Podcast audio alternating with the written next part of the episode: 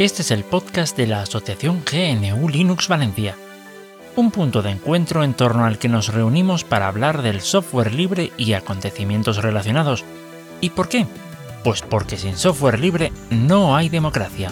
Aquest és el podcast de l'associació New Linux València, un punt de trobada entorn del qual parlem de programari lliure i tot allò relacionat, perquè sense programari lliure no hi ha democràcia. Hola, bienvenidos a otra edición más del podcast Genulinos Valencia. Hoy tenemos con nosotros a Boro. Hola, Boro. Hola, buenas nit, buenas noches, ¿qué tal? Hola, Boro. ¿Qué tal? ¿Cómo vas? Bien, bien, bien, bien. Cansadito, recién aterrizado, pero con muchas ganas de charlar con los amigos de las cosas que más nos gustan. Muy bien. Y Tarak, eh, ¿tú qué tal estás? Yo, pues aquí, eh, disfrutando de la lluvia que ya venía haciendo falta por aquí. Oh, sí, vaya, cierto, sí. cierto. Ha caído sí. fuerte. Ha caído Sí, fuerte. sí, sí. Muy bien. Eh, hoy también tendremos a Alex, una grabación de él, de sus proezas con el, el arrancador de, del grupo, con problemas que ha tenido, y va a ser muy, muy gracioso. Al final del podcast lo pondremos. Pero bueno, vamos a empezar ya en tarea. Vamos a ver. Eh, bueno, empieza. Sí. Empiezas tú. Pues mira, una noticia que está, está asaltando los medios en los, en los últimos días, bueno, en los últimos tiempos, y es el cariz que está tomando eh, las grandes tecnológicas, de despidos masivos, además muy al estilo ultracapitalista de despedir sin contemplaciones a través de, de, de correos electrónicos sin más, sin respetar tiempos ni nada parecido, o hasta el propio este personaje que tiene que salvar a la humanidad, que es Elon Musk, eh, despidiendo a la propia entrevistadora en una entrevista. Quiero decir, hasta ese punto, hasta ese punto estamos llegando, ¿no? Un poco despreciativo todo esto, pero bueno. Independientemente de las cuestiones eh, de ponerte en el pellejo del que, del que está en esa situación, que eso siempre tiendo a ello, es evidente, es el, eh, el problema de fondo de todo esto. El problema de fondo no es otro. Además, todo se puede decorar con detallitos, se puede ornamentar con guirnaldas de diferentes colores y formas, pero al final es eh, unas previsiones de crecimiento que no se han cumplido. Es decir, hubo una sobrecontratación porque en algún momento mm, hubo una huida hacia adelante. Es decir, todas estas grandes corporaciones que normalmente están, ah, son las dueñas de chats, servicios de mensajería diversa y servicios del tipo de Twitter, Facebook, etcétera, etcétera. De crecimientos fuera de lo, de lo real, muy alejados de la realidad. Por ejemplo, con Twitter tenemos eh, muchos, muchos ejemplos de, cuentas que no son activas y que no van a dar ningún rendimiento, pero ojo, eso mismo lo tenemos en todo este tipo de, servicios como Facebook, etcétera. Además de eso, han ha habido eh, un crecimiento exponencial de otras plataformas tipo TikTok, etcétera, etcétera, etcétera. Es decir, no se puede crecer más. Es muy difícil crecer más si no es arrebatando usuarios a- de entre plataformas. Porque además de no solo se trata de crecer, sino de rentabilizar ese crecimiento. Y eso es muy complicado. De hecho, los últimos movimientos de Elon Musk van por, por hacer pagar por utilizar Twitter. Eh, este señor, eh, bueno, es un poco, me da la sensación que es un poco aguanta- aguántame el cubata que voy. Eh, no sé, no sé por qué me da esa sensación, con todos mis respetos, no lo conozco, no sé, sé de sus acciones, pero no sé de su, de su persona. Y el hecho de comprar Twitter mm, fue algo no reflexionado y algo que para un tipo de, este, de estas características que busca rentabilidad sobre rentabilidad, pues me parece que no tiene, no tenía de- demasiado sentido. Lo que pasa es que se embarcó en la compra y la legislación americana te obliga a finalizarla, ¿vale? Porque hay un montón de inversores por todos los lados, un montón de, un montón de, de, de socios en juntas directivas, etcétera, etcétera. Pero fijaos, es que estamos hablando que aunque eh, y eso, Tara, que eso lo hemos comentado en alguna ocasión, que no es que tengan pérdidas estas grandes tecnológicas, es que no están ganando lo que tenían planeado ganar. Exacto, exacto. Y de hecho lo comenté en el último podcast. Ahí está, lo puse en el último podcast con un ejemplo. ¿Me dais, eh, no me acuerdo cuántos euros os dije? Dijisteis no. Y dice, joder, me habéis hecho perder tanto dinero. Efectivamente. No, no, no has tenido ese dinero nunca. Déjate de estupideces. Claro, claro. Y esto no es más que una, eh, que una consecuencia de una sociedad capitalista que yo sinceramente pienso que tal y como se entendía eh, y como se entiende, está colapsando con claridad, porque el crecimiento no puede ser infinito. Es decir, podría llegar a ser infinito y ni aún así, porque hay muchas cuestiones de física al respecto, si domináramos completamente el universo, gracias a Dios no es así, pero porque lo fagocitaríamos, nos lo acabaríamos con los recursos y no tendríamos otro universo al que saltar, o sí, no lo sé, pero el caso es que... Métase aquí la musiquita de los Avengers. Pero el crecimiento no puede ser infinito, más en un planeta que ya está crujiendo por todos sitios, eh, en cuanto a cuestiones climáticas y de sociales y de todo tipo. Así que simplemente quería dejar constancia de eso. ¿Qué nos espera con estas grandes tecnológicas? Pues mira, eh, dado que no pueden crecer, me da la sensación de que van a hacer más privativos los servicios cada vez, que incluso se comenta que no se va a permitir que ningún cliente libre de ni mm, pueda, pueda trabajar con estas, ah, con estas bases. Eh, por ejemplo, eh, un ejemplo claro, el cliente de Telegram es libre, pero los servidores son tan privativos como los de WhatsApp. O sea que no nos engañemos con todo esto, ¿eh? no, no queramos hacer un... Evidentemente es menos malo, porcentualmente menos malo, pero es malo. No, y eh, de nuevo eso, que te permite controlar qué es lo que tiene acceso la empresa. Si, eh, ahí está, Telegram va a tener acceso a aquello a lo que tú le des acceso a Telegram. WhatsApp puede tener acceso a lo que le salga de las narices. Sí, sí, sí, pero al final ya sabes lo que pasa, que tú en Telegram publicas, publicas eh, fotos, publicas comentarios, publicas enlaces, etcétera, etcétera. Todo eso tú no sabes lo que ocurre en esos servidores. Así que si algo me ha enseñado la vida a no confiarme de las grandes multinacionales. Eso es evidente y Telegram hoy por hoy es una, es una gran multinacional, ¿vale? Una empresa que opera en todo el mundo y que da servicio en todo el mundo. Así que esa era mi cuestión. Ah, por cierto, todo, todo los que dicen que hay unas migraciones masivas a Mastodon y tal, mira, yo soy bastante escéptico. Eh, me encantaría, tengo cuenta en Mastodon y sí que es verdad que ha experimentado un crecimiento, ha experimentado un crecimiento, pero ¿recordáis cuando se decía eso de WhatsApp? Es que Telegram es mucho mejor y al final todo el mundo se va a pasar a Telegram. Bueno, pues no. Al final, ¿qué pasa? Que en tu teléfono móvil tienes Telegram y WhatsApp. Eh, pues me da la sensación de que esto va a ser así. Va a ser así. Y fijaos en los grandes medios que tienen cuentas verificadas en Twitter, por ejemplo, no van a dejar perder millones de usuarios.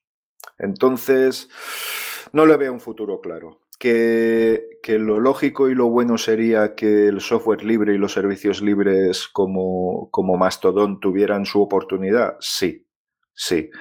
Pero también para eso hace falta financiación y todos los servidores, todas las instancias de Mastodon, mejor dicho, están crujiendo de una manera escandalosa. ¿Por qué? Porque hacen falta medios. Hacen falta medios. De hecho, bueno, sobre Mastodon yo estoy en contra. No quiero que Mastodon tenga ningún tipo de, de desarrollo porque es básicamente lo mismo que Twitter. Y Twitter lo malo no es tanto que sea privativo, sino lo que se vierte por ahí. Es la, red social de la polémica. Y Mastodon, para mí, es incluso peor que Twitter. Porque Twitter, digamos que tiene que ver. esto va a ser un poco polémico. Mira, yo no tengo esa experiencia, por eso me encanta escuchar la tuya. Vale, pues vamos a darle. En Twitter tú tienes una, una personas que se ponen a hacer publicidad. Entonces quieren una especie de estabilidad, de ¿cómo decirlo? De, que hay una opinión más o menos eh, no tan, no tan eh, radical, digamos. En Mastodon la diferencia es que ese límite no existe porque no hay publicidad, Pero también hay otro problema, que al no ser un servidor central, hay cada uno hace lo que quiere. Que puede ser un servidor muy libertario o puede ser un servidor, hablando en claro, que puede ser muy censor o incluso pueden quedarse cámaras de Os he súper perdido, chicos. Hola. Pues yo, llego bien a bordo.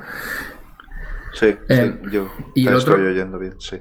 Y el otro problema que le veo es que al ser en microtexto, que sí, que Mastodon eh, también tiene la opción de 10.000 caracteres, pero al ser en microtexto tienes el problema de que es una aplicación que la idea es ir a lo rápido, ser breve y ir al zasca. Y eso, la verdad es que no. Yo espero que Mastodon nunca triunfe y que, y que fracase Twitter. Porque desde luego es de lo, de lo, peor que ha venido a Internet. Pues fíjate, mira, yo tengo la opinión de que Mastodon puede ocurrir algo similar a la Wikipedia, que al final cualquiera podía publicar con una, con una cierta aura de autoridad sobre cualquier tema, ¿no? Hasta que al final se ha ido autorregulando. Yo pienso que Mastodon podría ser así. Lo único que sucede es que las normas impuestas en determinadas instancias, que para quien no lo sepa, aunque están federadas, pero pueden tener unas normas de uso y comportamiento completamente diferentes. Ah, incluso censurar mm, cuestiones que no deberían censurarse. Pero bueno, como eso es tan subjetivo, lo dejo en el aire. Pero sí que es cierto que no hay una norma general para toda la plataforma. Exacto, porque no, no, hay una plataforma, es un software básicamente. Sí, sí. y ya está. Es como si tú mañana te, montas un servidor SAMP, para que no lo sepas como el Messenger, sí, el Messenger como el WhatsApp, todas estas cosas, y dices mañana, pues a partir de ahora, el que diga esta palabra queda expulsado, ¿sabes? Claro, está muy bien, sí, tienes libertad de expresión, todo esto, otro, pero al final creas una cámara de eco. O sea, eh, La, la, la, cosa está guay hasta que llega lo que no está guay.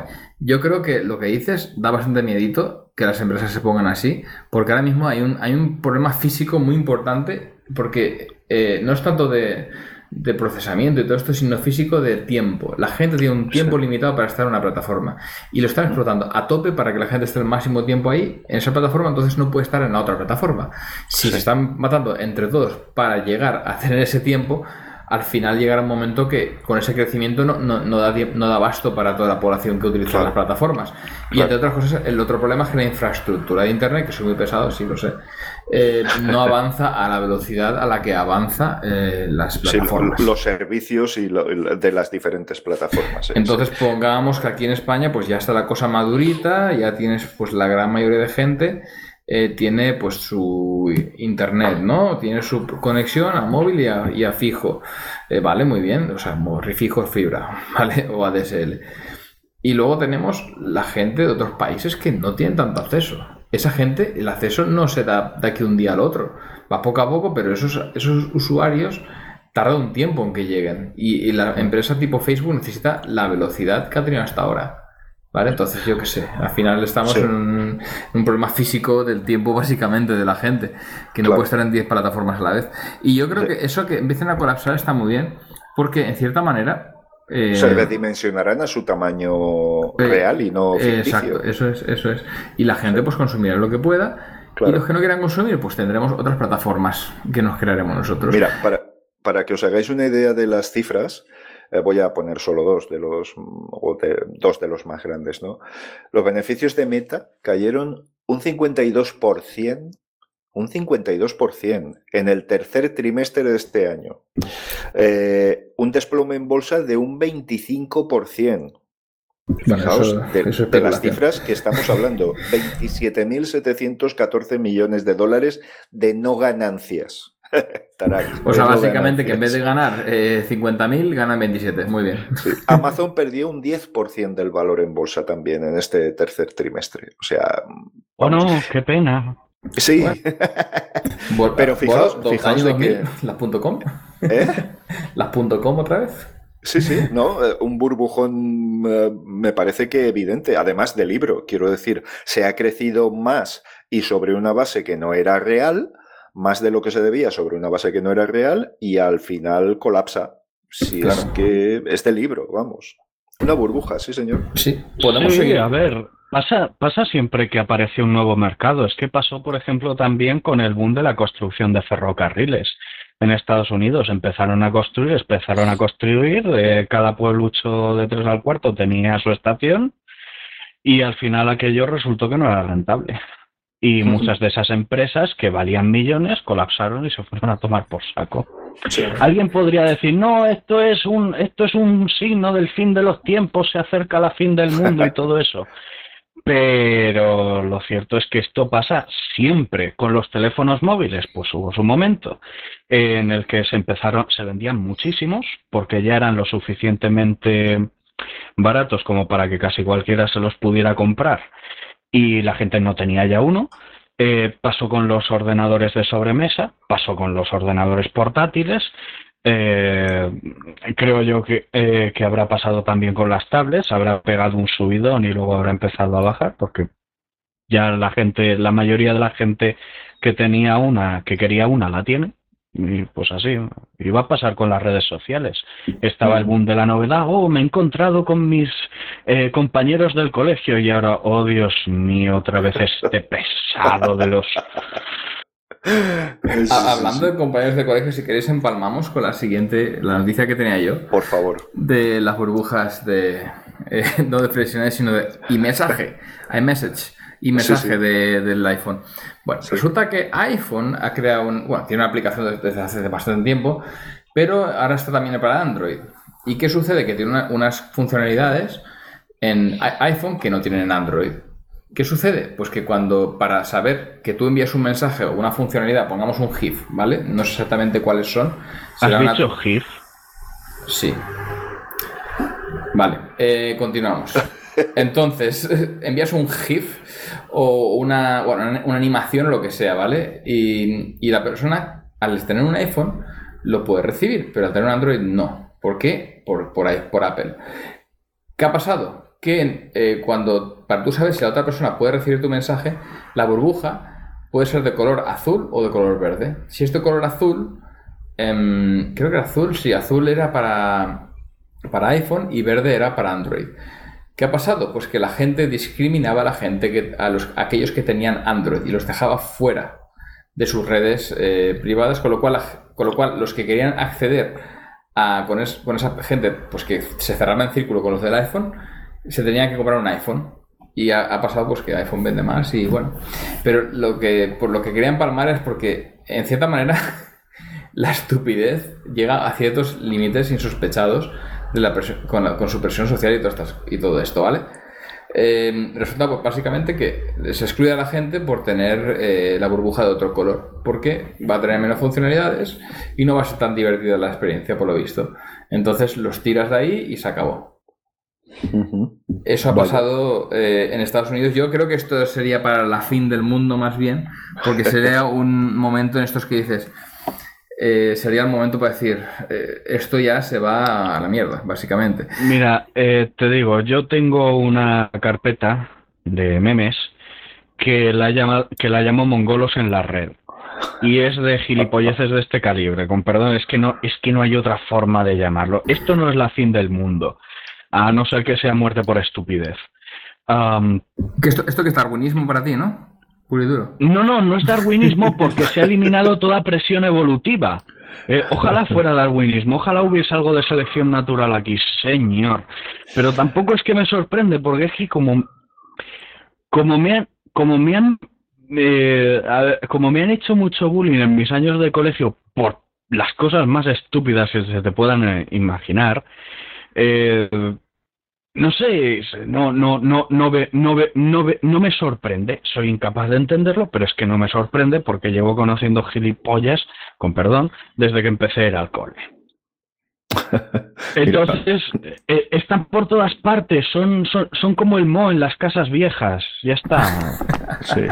Mira, me ha venido a la cabeza, aunque sea un poco de off topic, Tarak, eh, hay un personaje eh, histórico que a mí, pues bueno, soy fan, que es Salvador Dalí por muchas cuestiones. Era un tipo, un artista integral, independientemente de sus cuestiones ideológicas y políticas y tal, aunque yo pienso que era un showman de de primera clase y él contaba que de pequeño eh, mucho bullying, mucho, porque era un tipo raro. Para ser, comparado con su compañero, era un tipo bastante raro. Y tenía pánico a los insectos. incluso de mayor, él siempre tuvo pánico a los insectos, hasta que empezó a simular que más miedo que los insectos se lo daban las pajaritas de papel. Y entonces empezaron a amenazarle todos con de papel. Él simulaba y se reía de cómo estaba engañándoles y se quitó de encima la presión de tener que soportar insectos a todas horas. Simplemente era un off topic, pero me ha parecido gracioso introducirlo. No, es, eh, es, es, una buena introducción. Es una, buena una mente muy, muy fuerte, ¿eh? muy potente. Sí, sí. Sí, sí. Hablando de introducción, era un rato. Vamos a presentar tu sección de la fin del mundo. Volvemos a ella, por cierto. Oh. Ya continuamos el, el, primero redes sociales que se van a hacer, a hacer puñetas. Luego, gente que hace bullying en las redes sociales, pero a nivel bestia, porque incluso hasta, hasta famosos están siendo eh, discriminados.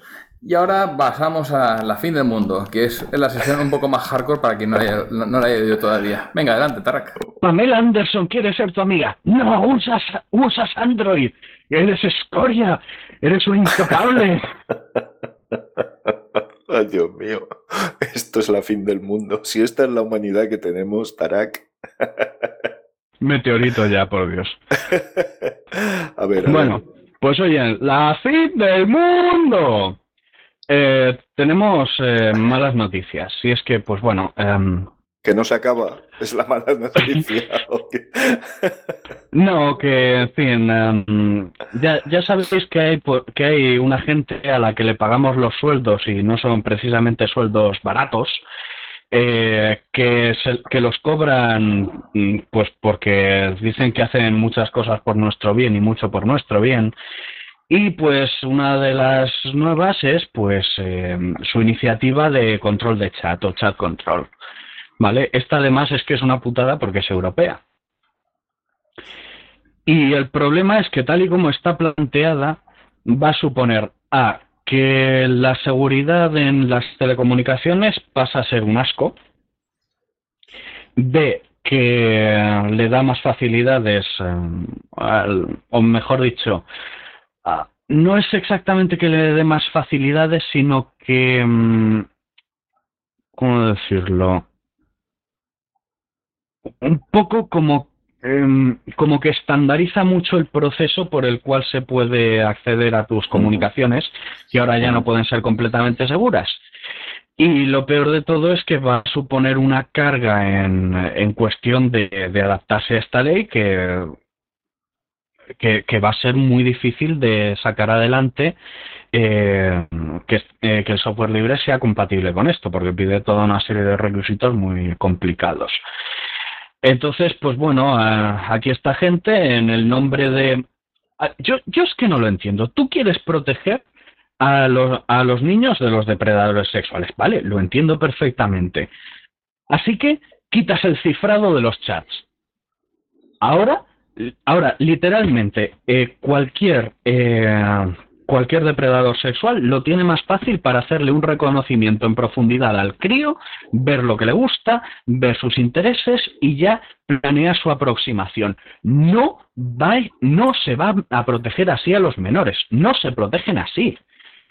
Se protege a los menores, pues yo qué sé, eh, concienciando a los padres de que, oye, em, que hasta que el crío tenga un mínimo de edad eh, de responsabilidad, vigila con quién coño habla en Internet. Es más, eh, no es más, el tiempo que le dejes estar a solas en Internet o usando aplicaciones de chat, contrólalo. No sé, pero no, e, esto es más fácil. no, no solo es más fácil, sino que además les da más poder. Y eso a ellos les encanta. Arreglar los problemas es secundario. Prohibir y eh, prohibir y, e incrementar su poder, eso es, eh, eso es maravilloso. Eso es maravilloso, funcione o no. Ojalá hubiese algún tipo de, ojalá hubiese algún tipo de cláusula en el plan. Vale, hacemos una prueba piloto. Eh, durante tantos años y si funciona eh, se deja y si no funciona pues no se deja. Pero es que no es que no hay nada de eso. No hay nada de eso y siempre es siempre es la misma matraca. Eh, los niños el terrorismo. Los niños el terrorismo. Los niños el terrorismo. Que alguien me diga por favor eh, si ahora vamos a tener brigadas esenciales de los eh, de la Guardia Civil o del CNI patrullando los, eh, los servidores de Minecraft buscando a ver si alguien está hablando en código preparando un atentado como hicieron aquellos terroristas que se juntaban a charlar en un server de Minecraft y lo planeaban todo. por favor, que alguien, que alguien me explique. Es que esto no sirve, es que no sirve. Esta recopilación masiva de datos, no hay un solo eh, informe eh, objetiva, que objetivamente pueda demostrar que sirve. No sirve. Y sin embargo, sí que eh, da una sensación de 1984 que aunque no te estén mirando, es, está muy demostrado en múltiples experimentos que si tú crees que puedes estar siendo observado, te cuartas mucho más eres mucho más dócil, mucho más manso, mucho menos propenso a, salirte un poquito de, de verea, por así decirlo. Y esta es mi entrada para la fin del mundo. De hecho, Tarak, eh, a veces la, respuesta más sencilla es la válida. Digamos que dices esto de la pederastía o el terrorismo. Igual no es que no andan tan lejos de ello, ¿sabes? Y por eso hacen este tipo de cosas, pues a saber para qué. Eh, no sé, es una conjetura, pero la verdad es que, yo qué sé, esto que hacen de poner puertas eh, traseras, que es lo que supongo que tú estarás hablando, ¿no, Tarak? No, básicamente es eh, en parte limitan el eh, en parte limitan la potencia del de, a ver, no me he entrado no me he entrado ahí porque acabo de leer la noticia, es del boletín de noticias de la Free Software Foundation de noviembre del 2022. No he podido entrar todavía en detalle y además es que el legulés me da dolor de cabeza. Entiendo mejor el latín y el griego antiguo, y lo digo en serio, que el legulés. Que el legulés pues, pues en, mi, en supuestamente mi propio idioma. Pues la siguiente va a ser de legulés, así que prepárate. a ver, a ver. Bueno, la siguiente. Bueno, si quieres comentar algo, Boro. No, no, no, nada al respecto, no, estoy de acuerdo, estoy de acuerdo. Que también es cierto que, que esto es cada vez mucho más complicado, que yo creo que, como bien ha apuntado Tarak, eh, creo que es una cuestión al final de educación, porque todo el mundo sabe que una pistola mata, pero no todo el mundo mm, se hace con una para matar. ¿Por qué? Porque se les enseña que eso no es correcto. Eh, esa exposición que tienen los niños en, al mundo no puede traer más que malas consecuencias. Siempre hay gente mala por ahí. Y desde luego me parece que no se está atinando absolutamente en nada. Si os digo la verdad, a nivel familiar, eh, más o menos próximo, he tenido una malísima experiencia con eso. ¿eh? Eh, niños que cogen el móvil del papá, instalan la aplicación, hacen cuatro barra basadas, la desinstalan y aquí no se ha enterado nadie de dónde me he metido, por ejemplo. Eso es muy difícil de evitar. Y creo que, mm, creo que ya va siendo hora que en los colegios, como algo muy, muy, muy, muy importante, se diera una educación al respecto. Me refiero a la exposición, al conocimiento de los terrenos que estás pisando y de las consecuencias que puede tener. Y eso mm, me parece que llegamos no tarde, no, es que, mm, vamos, se nos ha quedado atrás en el tiempo. Desde hace 20 años, ¿no? Más o menos. Sí, sí. Vale. Leyendo un poquito más a fondo, eh, parece ser que sí, son puertas traseras. No, no, no, están, no están rebajando la potencia del cifrado, sino que quieren obligar a meter puertas traseras. Pues pondremos puertas, las taparemos. Eso, sí. bueno, esto, eh, esto, es como OpenBSD. OpenBSD dice, vale, el gobierno estadounidense no permite que desarrollemos esto porque lleva un, un cifrado demasiado potente. Nos vamos a Canadá. Y OpenBSD legalmente es desarrollado y distribuido desde Canadá, no desde Estados Unidos, porque sería ilegal. Y ya está. Ya. Pues ya está. Pues y, utilizamos aplicaciones de, en vez de, de España y Francia, las pillamos de Canadá o aplicaciones de México, donde sea, de cualquier país que nos permita Ahí está. utilizar aplicaciones. Correcto, ponemos la ponemos donde supuestamente los servidores desde los que se descarga y las fundaciones donde se desarrolla en otro país y que les den mucho por saco. Hasta que llegue el momento que el burócrata que aprenda un poco de internet se ponga a hacer un firewall y ya la, hayamos liado. Ay, Dios mío, los chinos, qué malos son, que tienen a la gente ahí súper controlada y no les dejan acceder a ciertos programas y tal. No como nosotros, que podemos hacer a, a Rusia toda. El enemigo es China. El enemigo es China y Rusia. No, lo digo, lo digo porque así empezaron los chinos con el temita este de la pornografía infantil, de proteger a la infancia, esto, lo otro, y al final acaba, pues bueno, bueno con una internet casi. o sea, aquí iremos por lo mismo. ¿Sabes? Iremos por lo mismo. Por el mismo camino vamos a ir, creo yo. Mm. Pero bueno. Ahora una noticia, venga, el Legules, que le gusta a Darak. Venga, tira. Y esta te va a gustar, creo yo. Demandan a la IA de Microsoft que se encarga de gestionar GitHub. el GitHub Copilot, ¿vale? ¿Qué ha pasado? Pues básicamente que eh, el GitHub, este Copilot, lo que te hace es rastrear el código de todo Internet. No, no, no, no, no de GitHub, de todo Internet. Si lo has publicado en GitLab, igualmente lo procesa. Está todo bien. De hecho, ahora luego plantearé una, una pregunta, a ver si algún oyente sabe darme una respuesta, pero bueno, Básicamente eso. Eh, todo Internet tiene eh, acceso. Eh, GitHub de la IA tiene acceso a todo Internet. ¿Qué pasa? Que tú luego pones un comentario, lo que sea, cómo funciona esta, esta vaina, y de repente lo, escribes y te sale un código de otra persona. Y dices, uy, interesante. ¿Esto tiene derechos de autor? ¿Esto tiene. ¿Qué tipo de licencia tiene? O sea, voy a poner una parte del código que tiene licencia GPL o tiene MIT. Si es MIT, tengo que hacer una referencia a la persona que lo escribió. Y si es GPL, pues esa parte del código es GPL y no puedo ponerlo en software privativo. Eh, entonces lo que le han hecho... O tienes que abrir el software.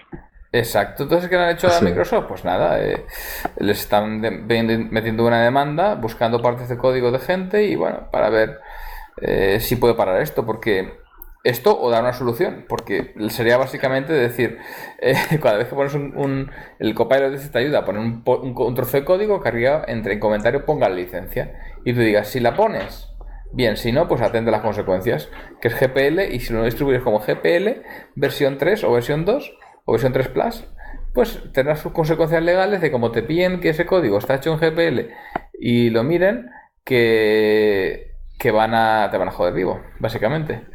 Y nada, yo creo que es una buena noticia, ¿vale? Porque básicamente ponen un, límite a algo que, se pensaba que era sin límite. Y lo que va a hacer esto, si se aplica bien y se consigue ganar, es un potenciamiento del software libre y del open source de la leche, porque básicamente todo el código va a ser de eso. Sí, la verdad es que, eh, a ver, da gusto, da gusto que después de haber estado sufriendo una tras otra, las discográficas, eh, en fin, ya puede que los más jovenzuelos, la generación esta de los nuevos usuarios de Internet no recuerde la batalla que libramos contra la innombrable y a la frikipedia caída en combate contra sus, eh, contra sus viles tentáculos.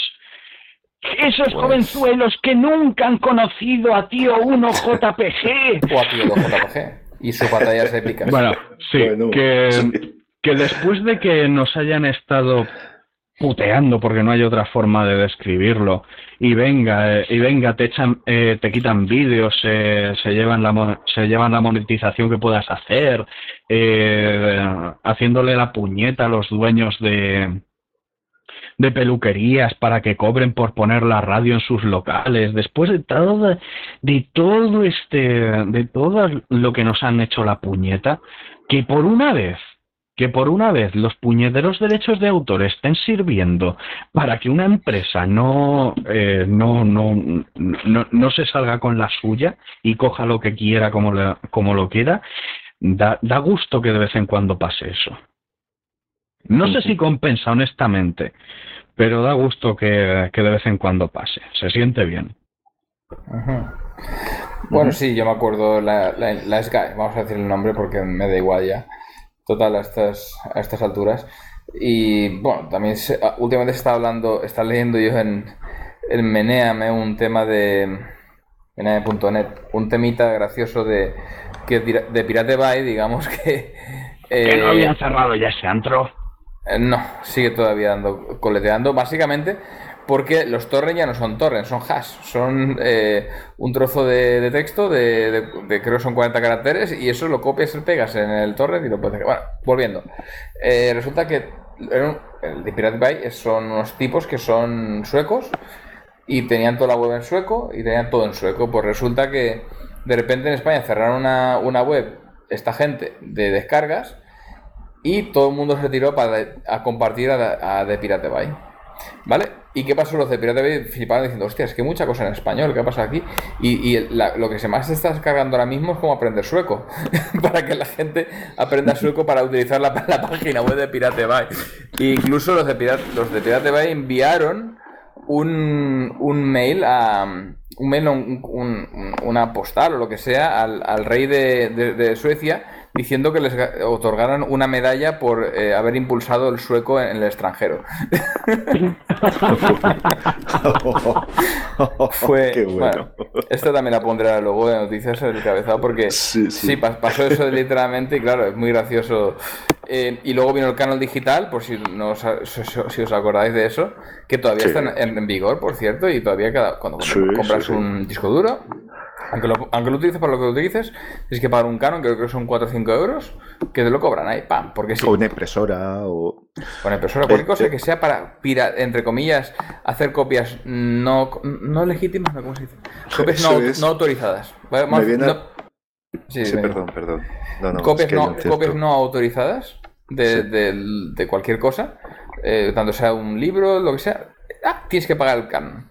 Claro, eso fue en la época un escándalo. Ahora, en nuestros comentarios de MNM lo que decían era, ¿yo para qué voy a descargarme? Eh, ¿Para qué voy a ver Netflix si ya, ya paga el canon? y me lo puedo descargar, ¿no? O sea, eso es, increíble. Ahí, ahí, ahí, eso es interesante, eso es interesante. Porque claro, tú ya has pagado por eso. Entonces, eh, ¿es una compra forzada? ¿Es eh, invalidar la presunción de inocencia? Que digan, a ver, ¿qué, qué, ¿cómo va esto? Eh, tú imagínate que ahora vas a comprar un cuchillo de cocina y te meten en el calabozo dos semanas por si acaso matas con él. pues me da a mí que todo esto del canon digital ha sido siempre eso. ¿eh? Es así de absurdo. Ha sido así de absurdo. Pero bueno, otra cosa sería la cuestión de la cultura que debe de compartirse a nivel universal y todo esto. Bien, entraríamos en otro tipo de cuestiones, pero, pero básicamente yo creo que es eso, ¿eh? Sí, sí, exacto. A ver, bueno, vamos a pasar a la siguiente, que si no, no acabamos hoy. Sí, la siguiente, dispara. Bien, eh, hoy en Pepito Distro, nada, una mención rapidita de que ha sido liberado TAES 5.5. Muy bien, interesante. A ver, no es, eh, no se traen muchas, eh, muchas novedades, simplemente pues se han añadido los parches pertinentes, se ha actualizado el kernel, sea sí, eh, correcciones para OVG, eh, que ahora soporta eh, ser enrutado a través de Tor, la verdad es que está bien. nueva versión del Tor, del Tor browser y nada, no, no es muy remarcable, más allá del hecho de, de hacer saber de hacer saber pues que pues oye que la distro sigue viva que sigue actualizándose y que si necesitas anonimato de verdad eh, esta, esta, esta, esta distro es ideal para hacerle una peineta al chat control y a su puñetera madre en moto. Muy interesante. Sí, bueno, eh, eh, a todo esto es para gente que es fácil de utilizar, muy sencilla, muy, muy, muy sencilla. Y está hecho de una manera. sencilla. Demasiado. Y está hecho de una manera que tú no tengas que instalar nada, que está todo ahí y tú te dediques simplemente a hacer lo que quieras hacer que es ser disidente, punto. Escribir textos, imprimir textos y navegar por, por Tor. También puedes navegar con el Firefox, con el Firefox, un Firefox que le llaman eh, navegador no seguro. Así directamente, el nombre es navegador no seguro. Ole sus huevos. Y, y, tú ahí puedes navegar sin problema, pero pone navegador no seguro. Y te pone una ventana diciendo que estás navegando con un navegador no seguro. Con el navegador no seguro, yo cuando lo utilicé un tiempo, no te dejaban, eh, no te dejan descargarte archivos de internet. Bueno, te los bajas si quieres, pero luego no puedes acceder al archivo. O sea, está una, una carpeta que no puede hacer el usuario. Y ni el, ni, el root, ni el root ni nada. O sea, lo hacen de una manera que tú no puedas navegar si no es por Tor. Y la otra cosa que es muy divertida es que tú lo puedes utilizar desde un USB y cuando quitas el USB se apaga el ordenador. Esto lo hacen para que tú te ah. metas en una biblioteca, por ejemplo, te metes en una biblioteca en un, en un ordenador, te metes el Tiles ese, inicies con el Tiles en el ordenador, hagas tus cosas y cuando te vayas solo tengas que quitar el USB. Y eso hace que al quitar el USB de Tiles se apague el ordenador. O, si de repente hay un golpe muy fuerte en la puerta. También. Claro, bueno, vale, sí. sí, vale, claro. Claro, porque esa, es la razón de ser de Tiles, ¿no? Digamos. Pero bueno, esto es una noticia muy interesante. Yo voy a pasar a la otra sección mía ahora. What a eh, wonderful world. Sí.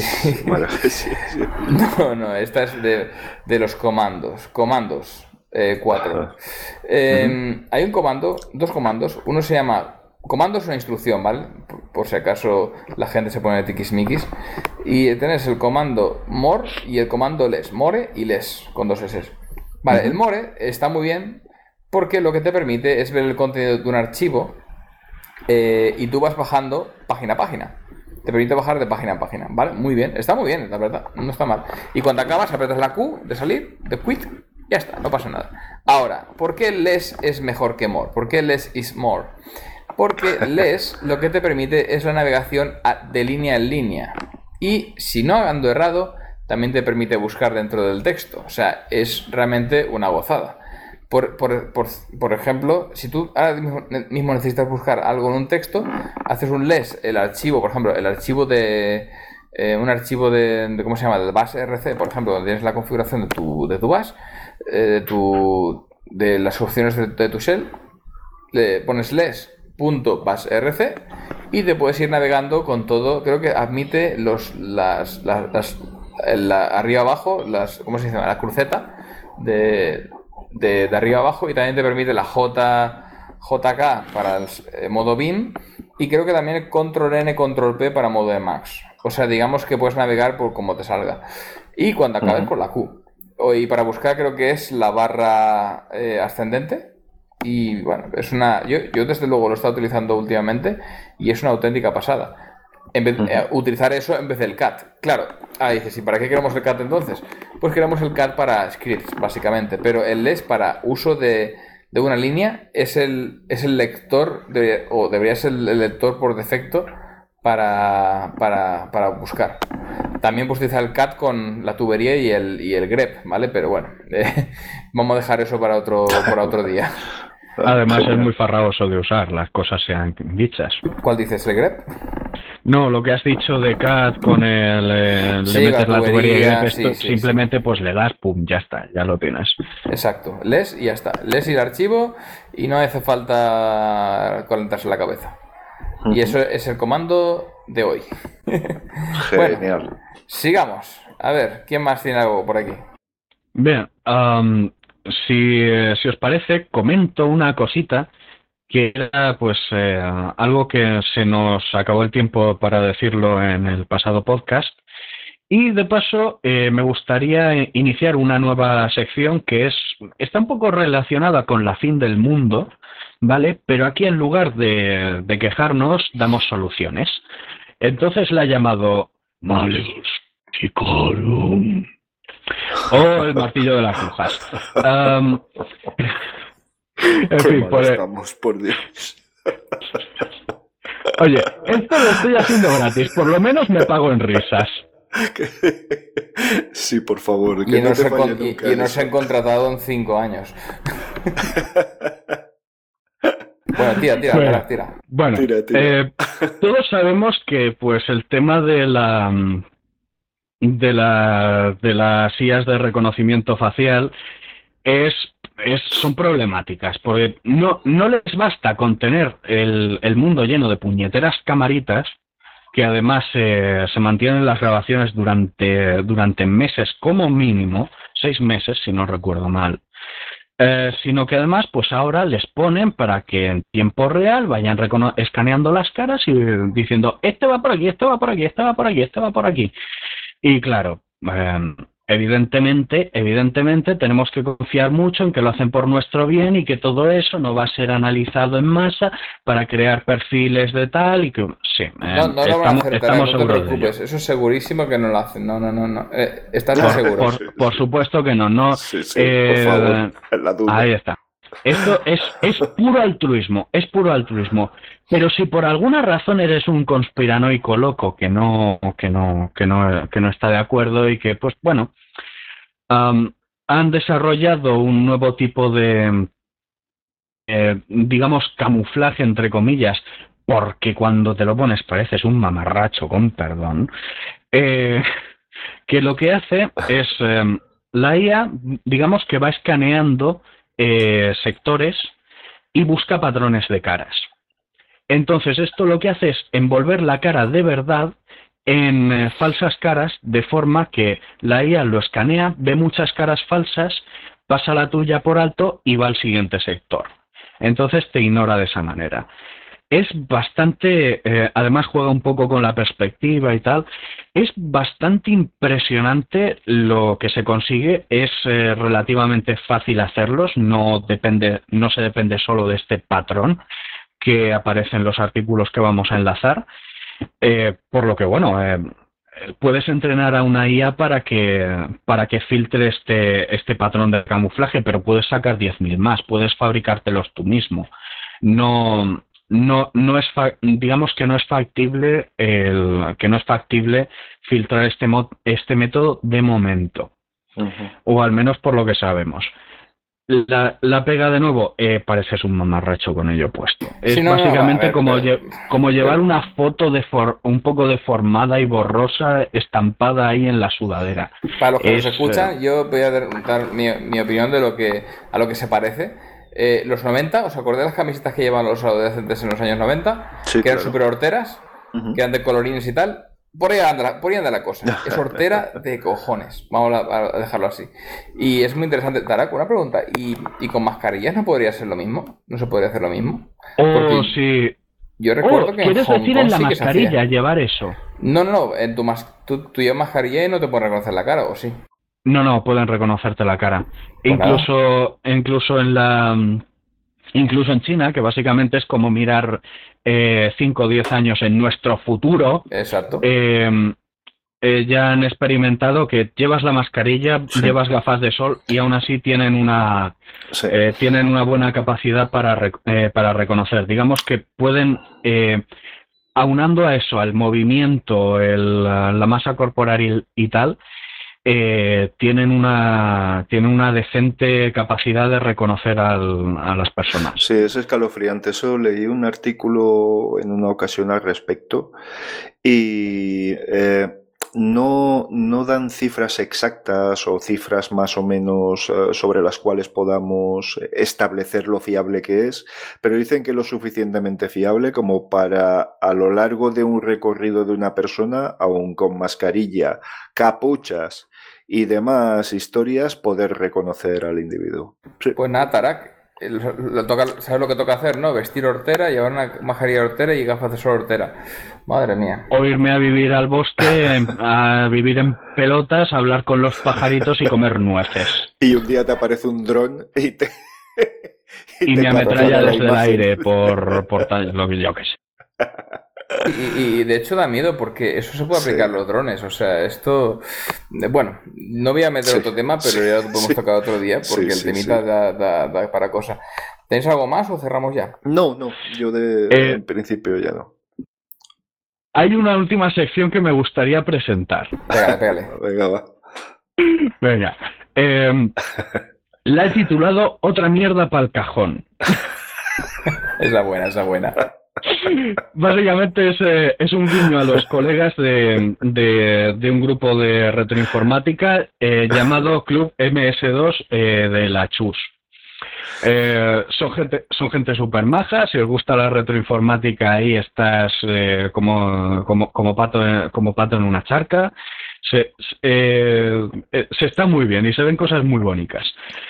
En fin, esto, esta sección es para esos juguetes chulísimos que todos queremos tener, pero una vez que los tenemos eh, no sabemos dónde puñetas meterlos y los metemos ahí en un cajón que, que, es como el bolso de Mary Poppins. Metes y metes y metes cosas y el día que toque vaciarlo va, vas, a, vas a llorar.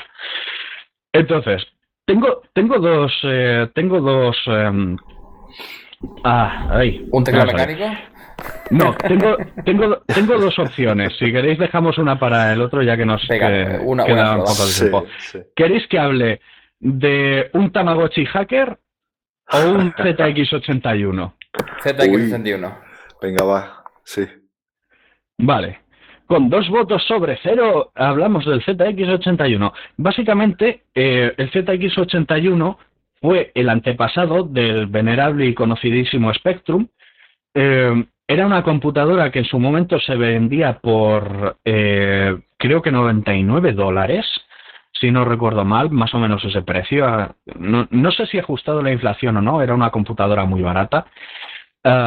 El teclado era horroroso. Una de las cosas que se vendía eran eh, kits para meterle un teclado de verdad, porque era uno de estos tecladitos de membrana que no sabes si ha hecho clic o no. Sí, eh, sí, La computadora tenía, Un, tenía como un kilobyte de RAM o algo así. Eh, había otros con cuatro, dependiendo de la versión que te comprases, te costaba más o menos. Se podía ampliar a 32 kilobytes. la salida de vídeo era vídeo compuesto. No me, no me acuerdo exactamente cuántos caracteres tenía, pero mm, bueno, eh, las resoluciones también eran bajitas, pero aún así era una pasada porque en el año 81 podías tener tu propia computadora personal por un precio bastante decente. Eh, entonces... Em, es que vosotros no lo habéis vivido, es que vosotros sois insultantemente jóvenes. Pero yo sí que lo viví. Eh, de hecho, lo que pasa es que yo me formé con los MSX de Sony. Yo era, ni me crié con los Commodore ni con los ZX80, 81 ya, no, recuerdo. Es que los ZX81 es, era para gente a la que tú le pareces insultantemente joven. y os tengo que decir que era una verdadera tortura. Ese teclado era el espanto más inclasificable que se ha hecho jamás. Eh, y, pero aparte es que no había ninguna necesidad de hacerlo así. Pero bueno, se hizo así. Al principio funcionaba todo bien, pero luego era espantoso. Es que era barato. Era barato. Sí, sí, Y como la idea de esto era que costase lo menos posible, de hecho, sí, aquí tengo los precios. Eh, sí, ajustado la inflación son 279 euros. Sería poquísimo. Fue descontinuado en 1984, fue publicado por primera vez en el 81. Eh, los gráficos eran 24 líneas de 32 caracteres o 64 por 48 píxeles en modo gráfico. Me sobra 13. Bueno, ¿y qué han hecho esta gente? Bueno, eh, esta gente eh, dice, bueno, hay un problema. este, esta venerable preciosidad depende de ciertos componentes que pues ya no se fabrican. Y eso es un problema porque si alguien en el futuro quiere, em, quiere volver atrás a toda, a toda esta época de la computación, juguetear con eso, experimentar, eh, sí. Básicamente. Eh, no, Tarak y muchos otros frikis como Tarak, somos legión, ¿eh? somos legión. Cualquier día, cualquier día nos, eh, nos levantaremos o impondremos un nuevo orden mundial en el que todo el software se venda en casetes y esclavizaremos a los canis. Venga, eh, bueno, esta gente, esta persona lo que ha hecho es ensamblar de cero eh, y crear los planos para ensamblarte de cero un Spectrum usando componentes actuales, componentes que se pueden conseguir eh, sin problemas a día de hoy en, el año de nuestro Señor del 2022. Por ejemplo, ¿qué tipo de componentes?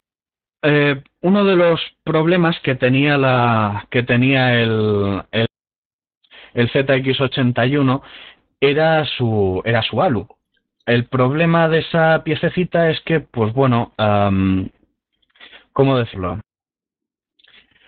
Eh, ya no se fabrica. Ya no se fabrica, ya no se fabrica. Es un componente absolutamente crucial del, um, del, eh, de, la computadora que ya no se fabrica. Se usó, entre otras cosas, para reducir costes y, bueno, um, es un problema. Al, al Commodore 64, si no recuerdo mal, le pasa algo similar con uno de sus chips aunque ya se están ya se hacen adaptadores para poder usar chips más, más modernos y tal. Sí, sí, son, ah, eh, he, encontrado, he encontrado más gente de mi tribu. bueno, uh, y es esta, y este chip... Eh, sí, eh, lo ha... Eh, lo ha, lo ha sustituido por eh, eh, por 70 y, 74 series Logic. Ah, sí, eh, por unos chips que tienen como dentro puertas lógicas eh, que son programables tú las, eh, y tú las colocas. Entonces, ha rehecho esta pieza con unos chips más sencillitos que te puedes conseguir en cualquier sitio. Y como también esto no es que funcione precisamente a unas, eh, a unas frecuencias de reloj de locura, de hecho 3,25 megahercios, pues no pasa nada por usar estas piececitas, no, no, va, no va a haber problemas a la hora de hacerlo funcionar. Muy, muy interesante. De hecho, yo ahora, es que ya la noticia va a salir después de. O sea, el evento va a ser después de. Antes, ¿cómo se dice? Ya, habrá, pasado el evento, pero mañana, hoy, es 10 de noviembre, mañana 11, hay unos. Eh, profesor Retroman ha hecho unos premios de crear videojuegos para la, para el Z80, para la, con, para Spectrum creo que fue, no, para la... ¿Cómo se llama? Para la para Commodore, creo que es. El... Uy, no sé. ¿Él no trabaja con la CPC? Eso, con la CPC. Vale. Pues de eso. De, tenemos ahí unos premios que van a pagar, creo que es la ciudadanía de 2.900 euros. Voy a confirmarlo aquí. Para esto, premios de 2.730 euros. Y con 39 juegos que han hecho sus alumnos, por lo visto. Y más gente, alumnos y más gente. La Virgen Santa y el camión de la Fanta. ¿De dónde sale todo ese dinero? Vamos a, pues eh, no lo sé. Pero bueno, eh, como hemos dicho antes, hay muchos frikis. hay mucha gente. Sí, pero hasta donde yo sé, la mayoría estamos, estamos con una mano delante y otra detrás. O no. Igual hay gente que tiene dinero. Pero en cualquier caso, 11 de noviembre a las 7 de la tarde pondremos el enlace eh, de YouTube que para que la gente vea el vídeo. Ha, pasado ya, obviamente y disfrutar de, los, de la ceremonia de, premios de, CPC. Y nada, yo creo que con esto ya podemos cerrar, ¿no, Tarak? Pues sí. Sí, me parece bien. Ya llevamos un ratito, pero me quedo con las ganas del Tamagotchi hacker, ¿eh? Sí, sí, la semana que viene cae. Eso, eso promete. Eso, para mí es la definición, es la definición perfecta, porque este igual aún lo uso, pero el Tamagotchi Hacker es lo, lo quiero, lo quiero, lo quiero, no lo voy a usar en mi puñetera. Exacto, como el nombre de la sección. Literal. Muy bien. Ahora, eh, cuando acabe el podcast, eh, pondremos un audio de, Alex a punto de dormirse. y, bueno, ahora nos, despedimos nosotros. Eh, nos vemos en la siguiente edición, Boro. Sí, muy bien. Ahí estaré. Y nos vemos, Tarak. Venga, hasta la siguiente. Venga, hasta la siguiente. Saludos, nos vemos. Saludos, adiós. Chao, chao. Chao, chao.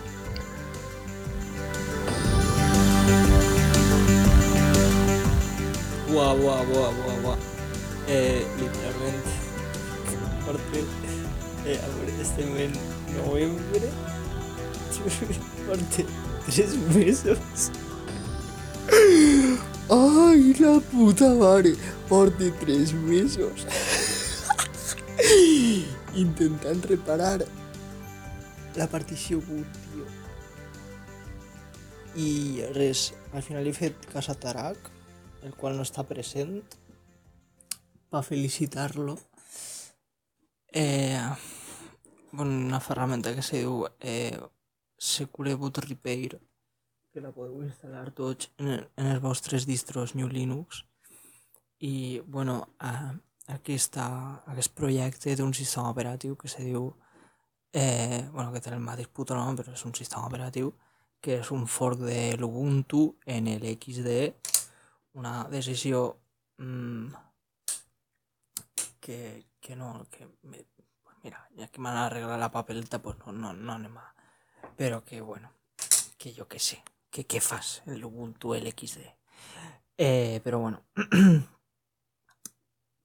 eh, no sé, li li he donat a, a, a reparar, és un botó que fica reparar, i te diu, mira, eh, yo esto, bueno, después de, de intentar-ho, en Linux Mint està la ferramenta, te diu que te descarregues 32 bits, encens 32 bits i te diu que te descarregues 64 bits, eh, te fiques 64 bits, te diu que canvis una història, una història. Bueno, la qüestió és que eh, això li dona a reparar i me diu, mira, eh, tu estos comandos, literalment l'aplicació m'ha dit, tu fica estos comandos i si teis i me mostra una imatge i fa si teis això la terminal, tu li dius que sí i jau, literalment m'ha dit això la terminal.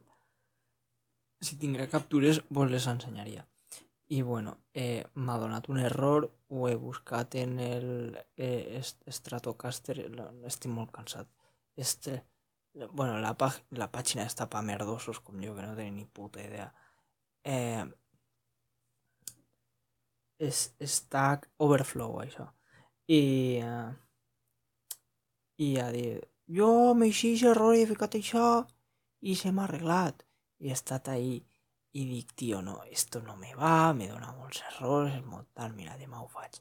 He apagat l'ordinador i he dit, ai, vaig a provar a veure eh, perquè m'apareixia una cosa molt rara en el Gparted, m'eixia les dues particions com a barra boot i jo m'he carregat el, el sistema operatiu i tot el que tenia dins, tot el res. I ara de repent el regal de la vida m'apareix el sistema operatiu i jo, uau, no sé què he fet. Literalment no sé què he fet. Dona un poc de ràbia, no? Perquè és com tu vols ensenyar-te a fer coses, no? I, i, i a mi m'agradaria inclús fer videotutorials explicant a la penya perquè no se ratlle, perquè... I, i este tipus de coses és com, no sé com ho he arreglat. I, i de fet crec que no tinc ni, ni boot, o sea, crec que, o sea, no... Vull dir que no saps, tindré que configurar, serà fa... és molt fàcil de configurar, però que no tinc no inicia el, el grup, o sea, me, me, tira directamente el sistema operativo, pero vamos, que antes es, es algo que no, no, ni feo, o sea, ahora tiene un sistema operativo, estoy flipando. O sea, es que no sabes lo que es eso, que porté, desde que vaig començar el curs, desde, des, desde, desde finals d'agost, aixina, en este plan, wow, bueno, agost no, ya era septiembre. Joder, joder, chaval. Sí, sí, me recordo que va ser els primers dies de classe perquè estava la comissió de seguretat tal. Hòstia, tío, que puto mal de cap. Bona.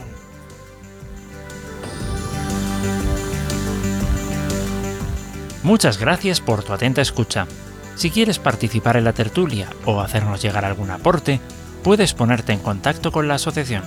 En gnulinuxvalencia.org barra contactar tienes todas las formas de hacerlo te esperamos en el próximo episodio. Hasta entonces!